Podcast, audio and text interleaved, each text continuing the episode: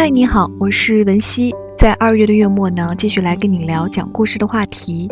这一次我们聊的呢，不是讲故事的套路了，而是讲故事的方法论。也就是，如果你想讲一个故事，你想创作一个故事，你该如何去入手？这些方法是来自于我最近看的一本书，叫做《开发故事创意》。它的作者呢是美国的迈克尔·拉比格，同时他也是一个纪录片的导演。这本书呢，我个人读下来的感觉是三百多页，前面的一部分呢还是值得花时间去读的。后面呢，因为它想涵盖的范围太广，呃，从电影啊、纪录片啊多种角度想去讲怎么去开发故事创意，所以就会显得有点水。呃，如果你真的去读的话呢，那建议你去读前半部分。如果你想偷个懒呢，只想花十分钟去了解本书的精华是什么，那你呢可以听我继续慢慢道来。作者的开篇是这么说的：“他说，啊，我们是通过讲故事来实现与他人之间的联系的。故事呢，是文明的氧气，是理智和智慧的灵丹妙药。如果我们也想要生存发展，我们就必须听故事，讲故事。你看，这一开始就把故事的意义拔得很高。然后作者还说，我认为我们之所以要把故事想要讲出来，是因为我们想要探索自身的情感冲突。”任何新的发现都能够让我们获得满足感，因为我们能从中更加清晰地看到我们自己身处何方，以及为什么在这里。作者在书中举了一个例子，就是《一千零一夜》中的那个主人公，他通过每晚讲一个故事呢给国王，来取悦国王，从而挽救了自己的性命。他没有告诉国王或者我们这些观众他该怎么编故事，但是。即兴编故事的能力，却让他成为在国王身边不可或缺的人。所以你也很想拥有这种能力，对不对？啊，即兴去编一个故事，这到底是天赋呢，还是可以后天训练的呢？我觉得本书的作者迈克尔·拉比格最大的贡献就是告诉大家，即兴去讲一个故事，这种能力是可以被训练的。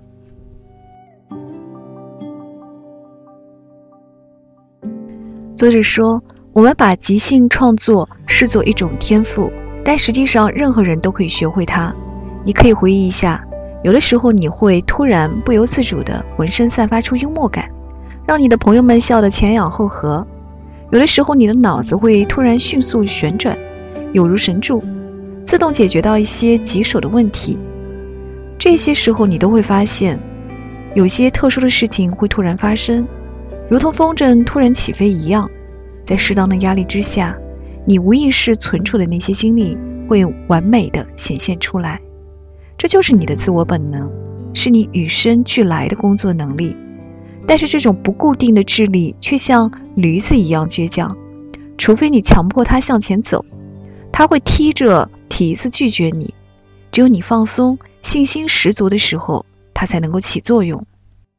那什么时候你会达到一种放松的自信的状态呢？就是，啊，这样一种创意曾经在你的生活中演练过很多次，所以当它出现的时候，当它，当你需要它的时候呢，就会成为一种信手拈来的那样一种浑然天成的感觉。所以它其实是需要日常训练的。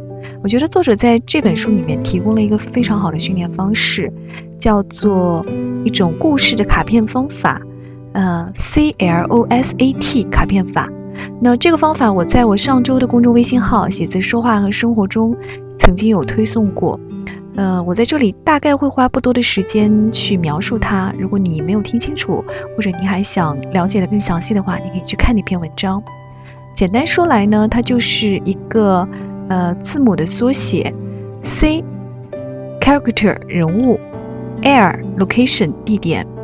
O object 物件，然后 S situation 情境，A 是 art 不同寻常的提示性的行动。那最后一个呢是 T theme 任何你所感兴趣的主题。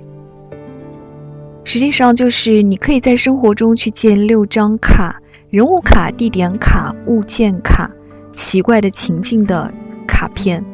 呃，不同寻常的行动的卡片，还有一些特殊主题的卡片。一共是六张卡片，对不对？当你在生活中出现了一些你觉得有意思的人、事物等等，你都可以把它写在这六张卡片上面，然后日积月累，你就会形成很多不同的卡片。然后呢，呃，某一天心血来潮的时候，你就可以任意抽出其中的三张、四张，然后去看他们之间能不能排列组合，形成一个比较有趣的故事。嗯，比方讲啊，举个最近的例子，就是人物卡片。最近不是有金金正男事件？呃，他被刺杀的时候，实际上是一个两个大概是八八年的女生参与进来的吧。而且据说他们并不是知情人，而是参加一个所谓的恶作剧的行动。那在人物卡片里面，比如你就可以通过这个新闻事件的这样一个启发，你就可以写。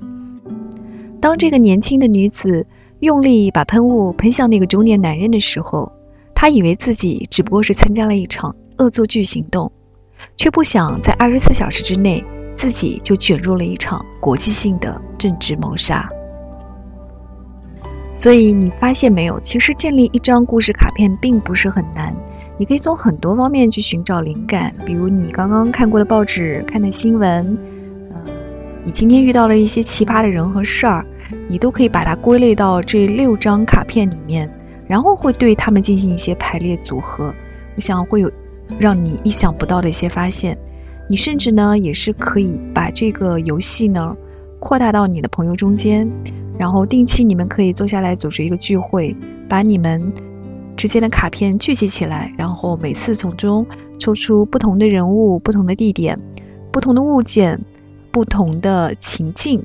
然后不同的行动，还有一些不一样的主题，你们可以试着去讲，看谁讲的故事最有意思。我相信这是一个非常好的头脑风暴的关于故事的这种头脑风暴的游戏。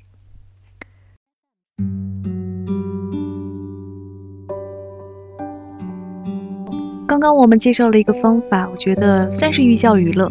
下面介绍这个方法呢，特别适合什么样的人呢？就是形象思维的人，就是图片或者视觉化的一些东西特别能带给你灵感的。你可以去通过搜集各种照片的方式呢，去拓展你的这个灵感。作者说，小说家约翰·福尔斯的两本小说都是源于同一个印象中的谜团。嗯，他在住英吉利海峡边上的。一个地方的时候呢，有一次他看见一个年轻女人朝大海对面的法国望去，在他的想象之中，这个女人逐渐变成了维多利亚时期反叛的女家庭教师萨拉·伍德拉夫。福尔斯让莎拉和一位法国中尉发生了一段情事，然后被对方抛弃了。随后呢，一位订了婚的传统的科学家塞尔斯被莎拉深深的吸引。这就是著名的小说《法国中尉的女人》的这样一个素材的来源。这个小说家约翰·福尔斯，他的另外一本小说《幻象》，同样也是来自于类似的图片。所以啊，如果你是一个形象思维特别发达、对图片特别有感觉的人，你也可以通过这种方式来寻找你独特的灵感。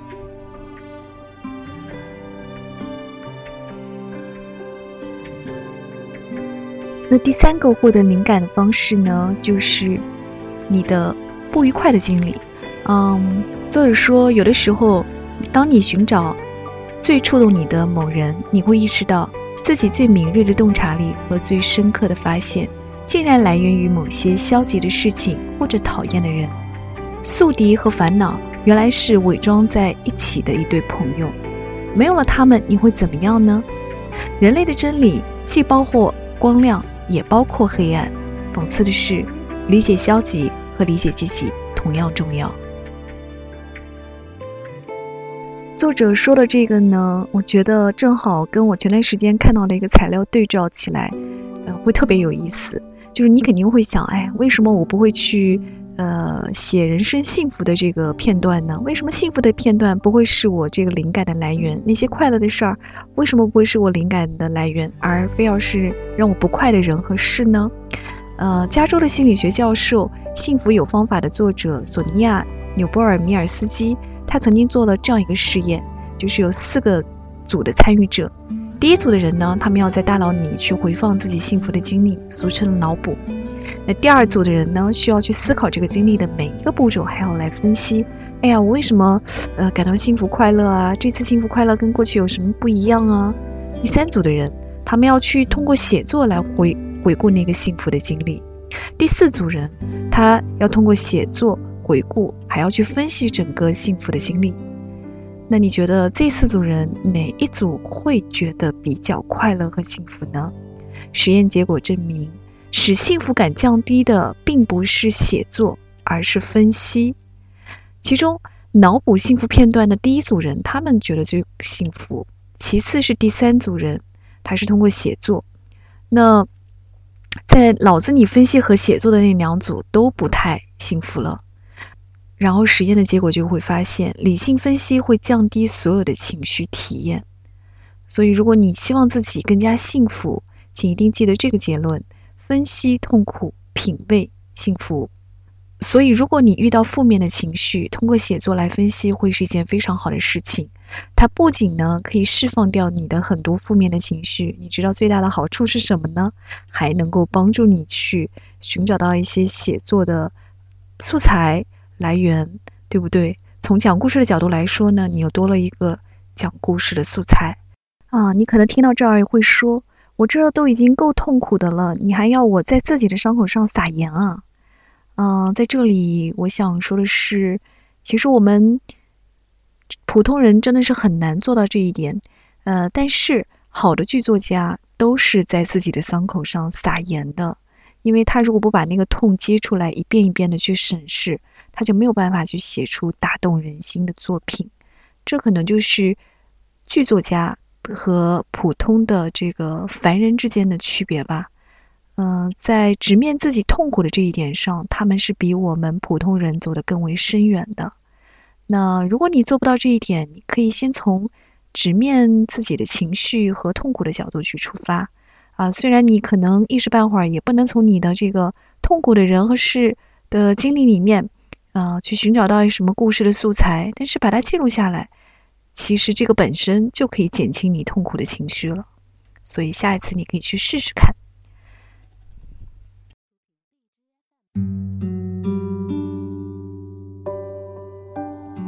简单回顾一下，今天给你介绍了三个提高你灵感的方式，一个是故事卡片法，一个是图像的这个引申引发法。还有一个呢，就是书写你的痛苦的这个方式。三种灵感方式，不知道哪种你觉得更好用？你可以先用起来，然后呢，如果有收获，也可以留言告诉我。嗯，在这本书里面，我觉得还有一个技法也是挺不错的，叫做童年写作法。作者提供了一个比较好的一个实操的范例。我在考虑到底是用文字的方式呢，还是，呃，用播客的方式来展现给大家。我再想一想，嗯，如果下一次更新的时候你就知道了。我是文熙，在南京跟你说晚安，祝我们的故事之旅能够继续下去。